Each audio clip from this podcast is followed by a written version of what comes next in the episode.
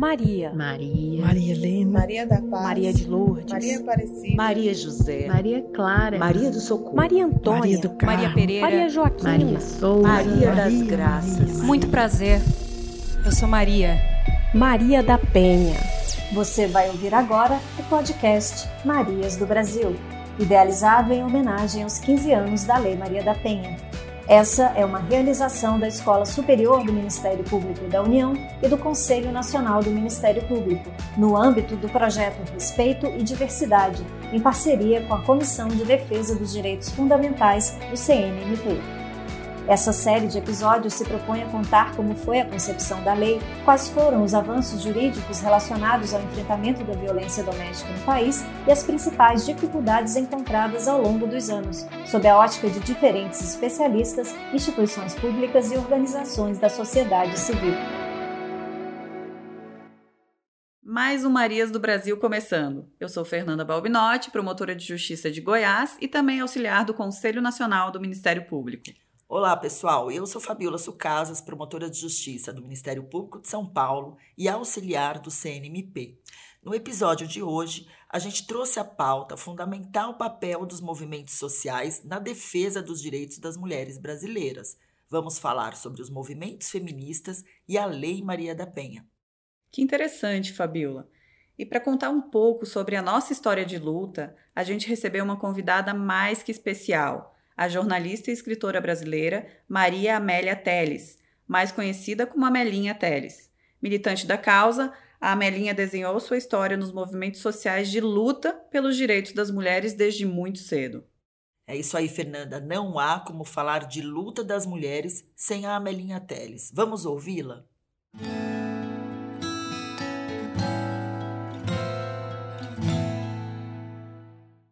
Amelinha Teles, a senhora que acompanhou o período anterior e posterior ao advento da Lei Maria da Penha, o que a senhora pode nos dizer sobre a contribuição dos movimentos de mulheres no enfrentamento da violência doméstica e familiar contra a mulher? Olha, os movimentos feministas não só deram a contribuição muito importante, mas foram os que realmente começaram a reivindicar essa necessidade né, de ter políticas públicas, de ter uma ação mais contundente por parte é, do, dos poderes públicos no enfrentamento da violência doméstica familiar contra as mulheres. Então, agora, por exemplo, você está falando em outubro, faz 40 anos que nós vamos às ruas. Nós começamos em outubro de 19... não, 41 anos. Nós começamos em 1980 a ir para as ruas, porque já nos nossos seminários, nas nossas atividades é, internas, nós já discutimos a violência contra as mulheres, né? Então, eu acho que a contribuição é, não, não, se pode falar em violência contra as mulheres, em enfrentamento, sem passar pelos movimentos feministas, os movimentos de mulheres, que nós é que conquistamos a sociedade que hoje é hoje tem uma grande um grande leque de parceiras e parceiros, mas nós é que começamos lá atrás. Inclusive, assim, eu acho que o primeiro momento a gente sempre coloca, nós demos visibilidade a essa questão, né? Que a mulher é espancada, a mulher é ameaçada de morte, pode ser até assassinada por conta da violência doméstica, que tem várias formas dessa violência. Nós demos visibilidade a essa questão, mostrando que elas nós mulheres somos o alvo dessa violência porque somos mulheres. Existe uma misoginia, existe esse, é, esse ódio, essa desvalorização do que é feminino, das mulheres, dos seus corpos, da sua sexualidade. E nós, é, nós tivemos assim, cara e coragem para mostrar quantos rostos né, de mulheres nós mostramos, mulheres é, é, cheio de hematomas, mulheres com machucadas, mulheres com dentes quebrados, que foram às ruas junto com a gente para mostrar que essa violência tem que ser enfrentada, tem que ser erradicada. Nós, eu acho que no primeiro momento nós demos uma visibilidade, num segundo momento nós eu, eu chamo assim de nós tivemos condições de criar a visibilidade que eu chamo o nomear essa violência, né? Nós construímos esse conceito nessa luta, nessa discussão, a partir da experiência das próprias mulheres, né? E eu acho que eu nomear essas várias formas de violência, falar da violência sexual, falar da violência contra meninas, contra crianças, nós é que puxamos essa, essa, essas bandeiras aí e, e, e, politizamos esse momento, esse, esse ambiente privatizado, né? que era como se dentro de casa a gente não comenta na rua. Mas como que não? Como que não? Nós queremos mulheres com vida e com a vida com, com dignidade. Nós é que fomos denunciar, quantas vezes nós fomos denunciar o assassinato de mulheres e, e, e aquela ideia de que aquela ideia, aquela postura do judiciário, sim, de aceitar a legítima defesa da honra como sendo como sendo causa de absolvição de assassinos de mulheres. Nós é que estamos é, é, desconstruindo essa ideia de crime passional, de que crime por amor, né? Eu acho que tudo isso foi assim os várias manifestações, encontros, reuniões e buscamos e nós eu acho que quem tomou a iniciativa de buscar o diálogo com o poder público fomos nós. Fomos nós nós nós, buscamos, nós vamos entender o que é Ministério Público nessa luta. O que é isso Ministério Público? O que está fazendo? A delegacia da mulher. Nós é que começamos lá atrás né? É, a própria Defensoria Pública tem que enfrentar a questão de gênero, a desigualdade de gênero, né? E eu tenho muito orgulho, porque esse juizado de violência doméstica e familiar contra as mulheres, né? esse, esse, é a criação desse juizado híbrido, nós fizemos uma proposta lá atrás, eu tenho até foto. Outro dia eu estava vendo uma foto né, da nossa manifestação lá em frente ao, ao é Tribunal de Justiça, que nós chegamos a entregar um pedido para que se criasse, ainda quando era terrível para nós, né, que foi aquela lei 9.099, que era uma lei da, que a gente chamava lei da cesta básica, né, que era uma lei que permitia, né, que, enfim, entendia a violência contra as mulheres, foi interpretada dessa forma, que isso não está escrito na lei, foi interpretada de uma forma muito é, muito estranha de que a violência contra as mulheres era algo, era um crime de menor potencial ofensivo. Nós fomos, nós fomos atrás dessa luta, né? E só para concluir, eu acho que o nosso papel na Constituinte, nos anos 86, 87, nos concentramos na luta pelos direitos, pela igualdade jurídica de direitos entre homens e mulheres na Constituição. Essa Constituição que está aí, eu acho ela é muito cara para nós, muito cara. Ela representa uma conquista enorme.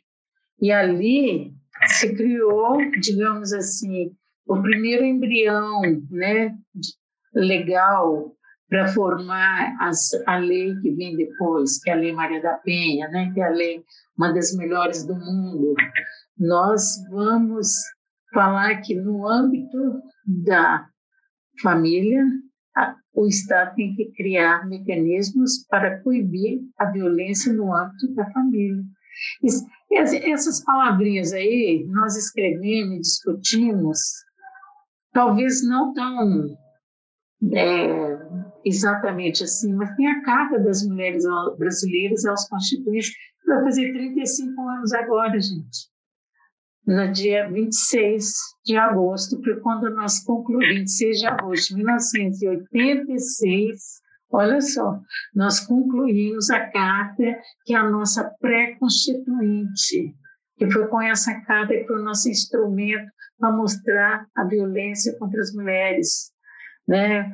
Para é, considerar o, o, estupro, os crimes sexuais como crimes contra as pessoas não contra os costumes.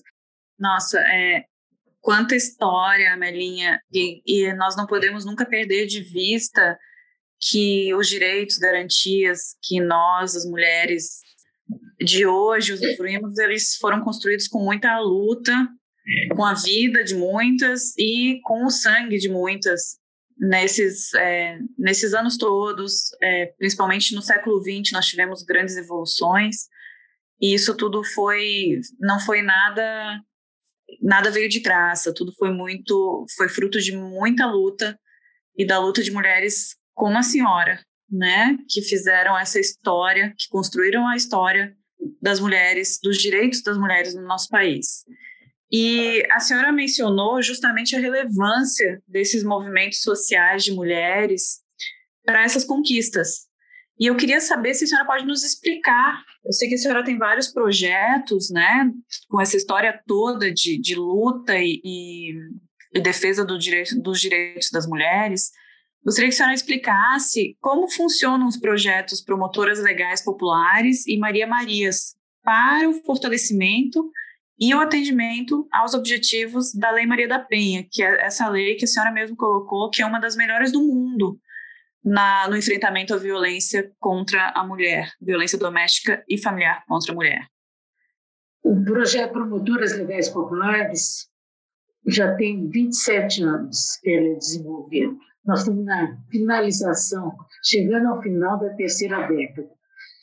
E esse projeto, nós, a nossa preocupação foi ter uma tem gente que chama formação jurídica, tem gente que chama é, eu chamo, eu até me considero, por ser desse projeto, aqui nesse projeto eu aprendi, eu sou educadora popular feminista em direitos. Porque é o seguinte, nós temos que, nem todas as mulheres participam dessa discussão que nós estamos fazendo aqui. Nem todas. Tem muitas mulheres que não sabem disso. Que se, se uma autoridade chegar para ela e falar que que o Código Penal está escrito tal coisa, ela acredita, porque ela não sabe o que que tá, o que que tem na Constituição. Nós falamos, escuta aqui, mas nós lutamos tanto para ter direitos, mas os direitos eles precisam ser de reconhecimento de toda a população para você ter realmente direitos. Não existe direito individualmente, direitos são coletivos, gente. Ou todo mundo tem esse direito, ou não tem. Ou todas as mulheres têm. E para ter esses direitos, tem que se apropriar deles, tem que conhecer. E nada melhor do que você conhecer a história, a história dessa luta. Porque aí você fala, ah, então é por isso que está escrito tal coisa. É por isso. Porque as mulheres lutaram, quiseram isso, não conseguiram isso, mas conseguiram isso. Então, esse conhecimento, essa produção de conhecimento, ela não pode ficar restrita a mulheres da elite, a um grupo pequeno de mulheres. É essa a nossa preocupação. Entendeu? Que chama Promotoras Legais Populares, que de ficou promoção de leis nos meios populares. Né? De início ficou essa ideia, né? Que é você conhecer esses direitos, conhecer como é que funciona o Estado. O Estado brasileiro tem uma regra de funcionamento, embora parece que atualmente perderam um pouco a noção né, da regra de funcionamento. Mas tem, ele funciona assim. Então, você tem direito, sim, você tem direito. Entendeu? Sabe aquela ideia? Você tem direito a ter direitos? Tem. E a violência contra as mulheres, gente, ela retira os direitos daquela mulher naquele momento de violência, é, ela tem a perda dos direitos. Então, como recuperar, como é, saber que tem esses direitos, conhecer essa história, entendeu?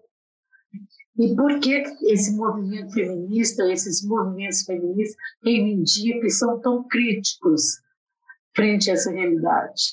Porque ainda se desvaloriza muito as mulheres. Né? Nós estamos falando de uma situação que, no Brasil, a cada duas horas uma mulher é assassinada por ser mulher, né? E olhe lá se não é mais, porque ainda esses assassinatos, é, mesmo depois que se fez a lei do feminicídio, há muita subnotificação desses assassinatos, né? Então, é por isso que nós fizemos. Nós entendemos assim, que todas as mulheres podem conhecer seus direitos, têm condições de conhecer, têm condições a partir de uma educação popular, a partir da sua própria experiência.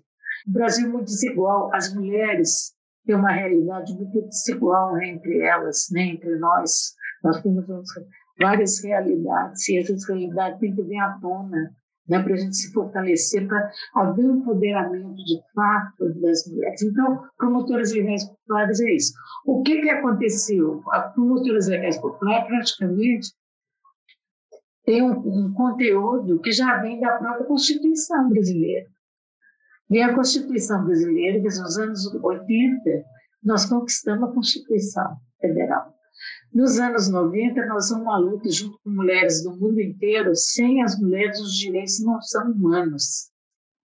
Então, nós vamos conseguir ter direitos humanos. Olha só, nossos direitos serem reconhecidos como direitos humanos. Isso muda muito. Isso implica que o Estado é responsável pela cidadania das mulheres, pela a, a realização desses direitos, né? E nós começamos a, a, entender um pouco toda essa questão dos direitos humanos. Então, nós vamos ter que discutir. Então, nós vamos incorporando na educação popular feminista de direitos, né? essa ideia dos direitos humanos das mulheres. E chega um momento em que nós, a gente, nós fizemos tanta coisa também nesse projeto que eu, não, eu, vou, eu vou pular, mas tem, tem coisas muito interessantes. Ninguém sabe disso, mas nós somos a primeira entidade a entrar com um pedido, né, uma petição, lá na Comissão Interamericana de Direitos Humanos da OEA, da, da Organização dos Estados Americanos, a partir da Convenção para prevenir, punir e erradicar a violência contra as mulheres. No artigo 12 dizia que podia uma entidade entrar. Então, nós pegamos o artigo 2 e falamos, vamos experimentar. Não deu muito certo, não deu certo, mas nós exercemos esse direito. Entendeu? Não deu muito certo, nem nós tínhamos muita experiência, e cheguei à conclusão que também as, as outras profissionais, assim, operador do direito, não tinham muita experiência não, de como você acessar o sistema de proteção internacional dos direitos das mulheres é, não é, é um desafio. Mas a gente vai, a gente tenta. O tentar, né, experimentar fazer, também a gente aprende muito com isso, né? E nós batalhamos para que a Lei 9.099-95 não fosse aplicada nos casos de violência doméstica e familiar contra as mulheres. O que, que acontece? Quando veio a Lei Maria da Penha, uma conquista nossa, diga de passagem, uma conquista nossa, e que, porque a gente lutava contra a Lei 9.099-95, a gente lutava contra essa lei, não pela lei, mas para não, que não fosse, é, ela não incorporasse os casos de violência doméstica e familiar. Tinha que ser uma outra lei, uma lei especial. A Lei Maria da Penha, então, é a Lei 11.340 ganhou esse nome, né? Lei Maria da Penha. E nós falamos assim, gente, vamos fazer agora o que a gente faz com as promotoras legais populares, vamos fazer com a Maria da Penha, fazer esse mesma, essa mesma formação, esse mesmo investimento né, na formação é, de mulheres para conhecer a lei e saber que agora você tem uma proteção legal, muito mais profunda, muito mais sistematizada, né? E a gente procurou, então, a parceria com o Instituto Brasileiro de Ciências Criminais, que é o IBCCRIM, que é a Maria Marisa, é uma, uma parceria da União de Mulheres de São Paulo, que é a organização que eu pertenço, estou nela aqui, e uh, o IBCCRIM. Porque o IBCCRIM é, um, é uma postura uh, pela abolicionista, né? Quer dizer, não vamos, é, é, em vez de punir com prisão e tal, vamos tomar outras medidas, né? Para é, impedir que o crime aconteça. E muita gente, maldosamente, diz que a Lei Maria da Penha veio para prender esses homens. Então, muita mulher tinha uma orientação completamente equivocada. Eu vou procurar a Lei Maria da Penha para prender e, e depois. E nós nem, nem, tanto, nem tanto de um lado, nem tanto do outro. Cada caso é um caso, nós temos que enfrentar. Mas nós procuramos, foi até uma forma assim, meio provocativa nossa de procurar esse caminho. E foi bom. Até hoje está lá, né? Nós estamos lá há quantos anos? Nem, nem sei qual, acho que é 12 anos que nós estamos lá. A lei está fazendo 15, mas nós estamos. E no primeiro momento que nós fomos fazer uma chamada para que as mulheres participassem né, desse, desses encontros temáticos, a gente chama assim encontros temáticos, é, é, vamos, vamos falar de violência doméstica, o que, que nós podemos falar? E violência familiar, e, né, enfim, né? Aí, no primeiro, nos primeiros momentos, as mulheres que fizeram a inscrição, todas elas tinham Maria no nome, por coincidência. Era Maria do Socorro, era Maria José, era Maria do Amparo, era Maria da Conceição, era Maria Imaculada, era tanta Maria, Maria Luísa, que nós falamos, então, a gente não ia dar esse nome, Maria Marias, mas ficou Maria da Penha, a gente ia falar só Maria da Penha. Mas aí ficou Maria e Marias, né? Então, por isso que tem esse nome. E estamos lá fazendo é, esse trabalho agora também é, online, né? E eu acho que, Amelinha, não, por isso que no nosso podcast você não poderia faltar, porque aqui é o Marias do Brasil, e você está trazendo aqui o Maria, Marias, uh, como um exemplo aí de empoderamento, um exemplo de multiplicação da Lei Maria da Penha, uma lei aí que você mesmo disse que é fruto da conquista feminista, né? fruto dos movimentos sociais. E eu lembrei aqui de duas mulheres da nossa história, uh, que eu, eu, até posso dizer que a Melinha Teles representa uma mulher tão importante para o feminismo brasileiro, quanto essas mulheres representaram e representam na história uh, das conquistas das mulheres. Lembrei de Olympe Gouche, quando reivindicava né, a visibilidade das mulheres né, dentro da Declaração dos Direitos que do homem, né? onde estava a Declaração dos Direitos das Mulheres. E ela foi guilhotinada por assim reivindicar uma outra mulher é Sujone que reivindicou o feminismo negro né, dentro da, da pauta do feminismo, né, uh, questionando de que mulheres nós estamos falando. E temos aqui a Melinha Teles, uh, que me parece que a Melinha Teles pergunta aqui, né? Uh, será que as mulheres do Brasil, será que a, as Marias do Brasil incorporaram todo o poder que a Lei Maria da Penha traz no seu texto, todo o poder aqui de reconhecimento desses movimentos.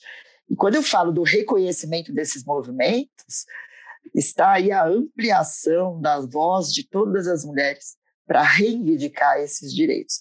E é por isso que eu queria, estou trazendo isso, Amelinha, porque a nossa próxima pergunta diz respeito à Lei Maria da Penha, dentro da sua criação. Né? Você mencionou que a Lei Maria da Penha se deve aos movimentos, eu concordo com você. Você mencionou muito sobre a questão dos juizados, que é muito criticada. Né? nós temos muitas doutrinadoras, vamos receber aqui no nosso podcast a Fabiana Severi, que traz a questão da domesticação da Lei Maria da Penha e a crítica as políticas que centram na penalização, na criminalização como uma das únicas formas de, de, enfrentar a violência doméstica familiar contra a mulher. E existe também muita crítica, é, até mesmo né, de muitos espaços, como o espaço do legislativo, por não ouvir as mulheres na construção das suas políticas. Então, eu gostaria de perguntar aqui para você uh, sobre a mobilização da Lei Maria da Penha, como que também tem sido essa mobilização é, de escuta das mulheres, né, da valorização dos movimentos feministas é, na construção, não só na construção dos direitos das mulheres, mas também na sua reafirmação e também na efetivação das políticas públicas que estão previstas na Lei Maria da Penha. Olha, Fabiola, você já falou da importância da lei né, é, é considerada uma das três melhores leis do mundo, né, da Espanha, do Chile e do Brasil. É, e essa lei incorporou muito do que as mulheres reivindicaram, muito, né? Ela, essa lei dá um, ela traz um, um novo olhar né, para as mulheres vítimas da violência. Ela traz um novo olhar e ela é, respeita as mulheres na sua autonomia, na sua decisão, né? É, nas suas iniciativas. Então, por isso que essa, essa lei abre um caminho para a emancipação das mulheres, emancipação das mulheres. Ela traz um, um, um, um olhar emancipatório mesmo para as mulheres, considera as mulheres como é, protagonistas de suas histórias, de suas vidas. Isso eu acho que é o mais importante da lei. Infelizmente, olha, eu quando eu estava falando da, da, dessa trajetória da violência e dessa nossa luta contra a violência é, contra as mulheres, nós falamos da visibilidade, da dizibilidade, que é nomear as violências, as várias formas, as dores que as mulheres sentem. E eu diria que a terceira fase, o terceiro momento, é da escutabilidade, é o escutar essas mulheres. Ter a capacidade de escutar as dores, de escutar aquilo que não está sendo dito.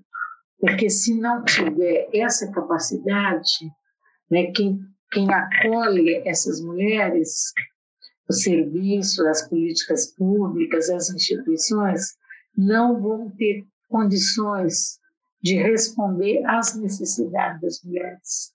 Eu acho que esse é o grande desafio. Quando a gente reivindica que nós queremos ser ouvidas, é por conta disso.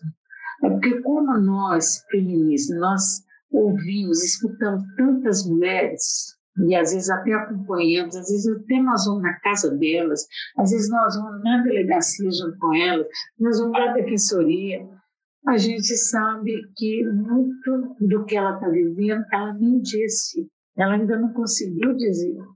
Então, essa postura institucional muito de não ouvir as mulheres, de não escutar as mulheres, de achar que todas as mulheres são iguais e que estão vivendo o mesmo problema, isso dificulta muito esse acolhimento. Porque quando a gente fala, eu, quando eu estou falando da escutabilidade, eu estou falando dessa capacidade de acolher, sabe? De acolher essa mulher com todo. Porque, como eu falei, a violência contra as mulheres, ela viola vários direitos. O principal é a sua integridade física, né, e, e mental e moral, né? O seu direito à vida está ameaçado e pode vir a chegar ao feminicídio, né? Quantos casos nós já vimos, né? Mas ela perde o direito de trabalho, ela perde o direito a ter iniciativa, a ter decisão, entendeu?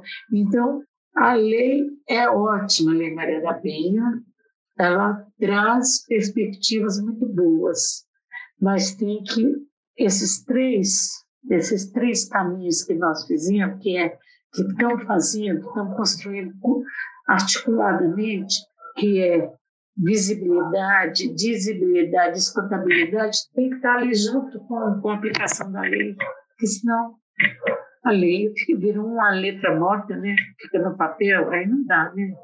Ela tem que estar muito viva, porque nós não queremos mulheres mortas, nós queremos mulheres com vida, né? Nós queremos mulheres com vida, sem violência e com muita dignidade. Essa é a nossa bandeira principal.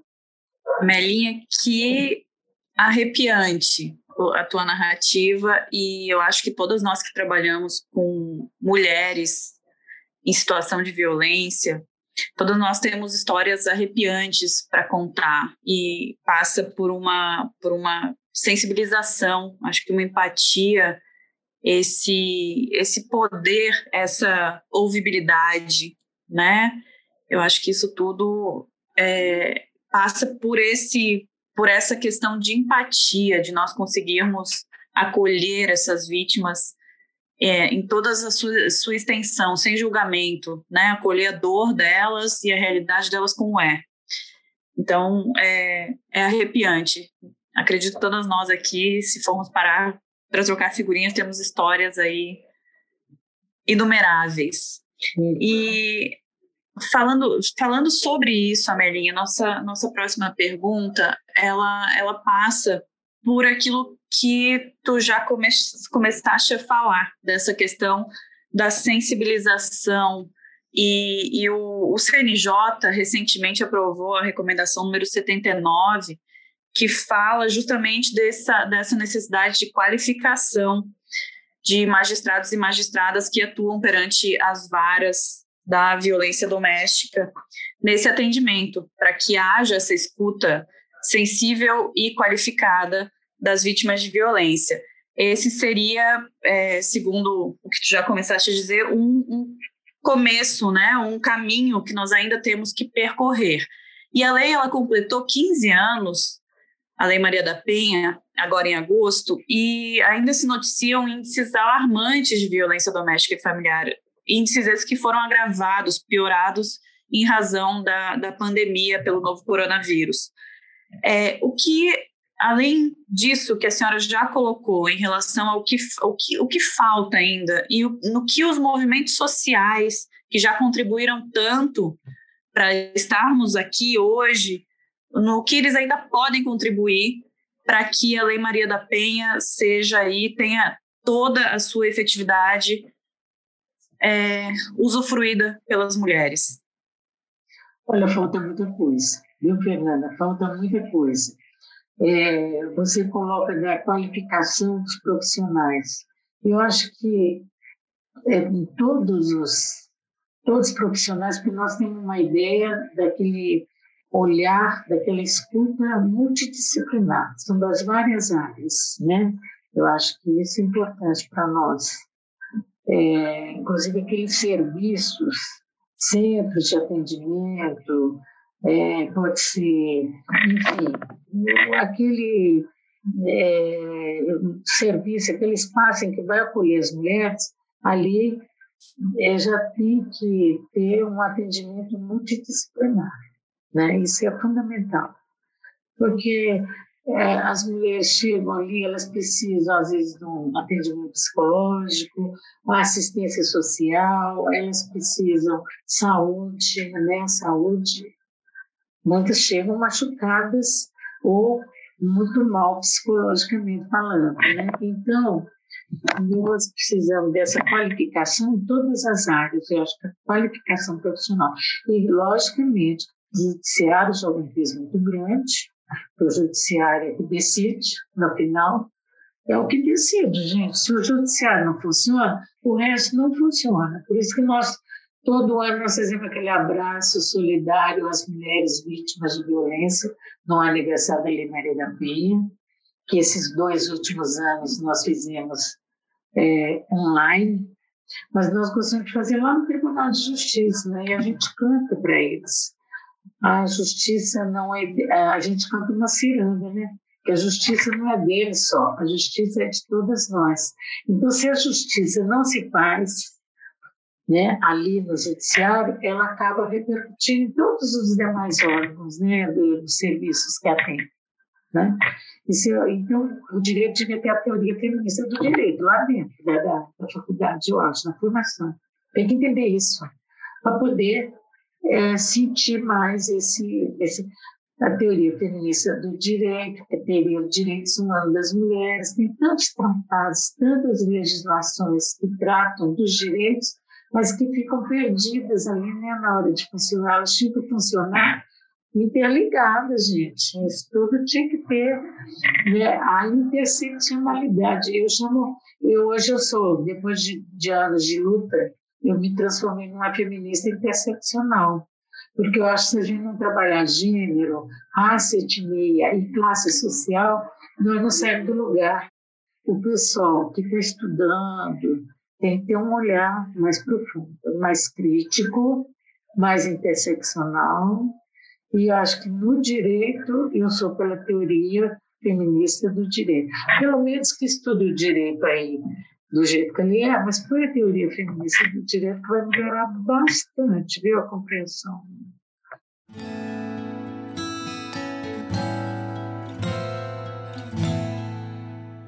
Bom, essa foi a gigante Amelinha Teles, que é uma memória viva da história de resistência e da luta dos direitos das mulheres no país.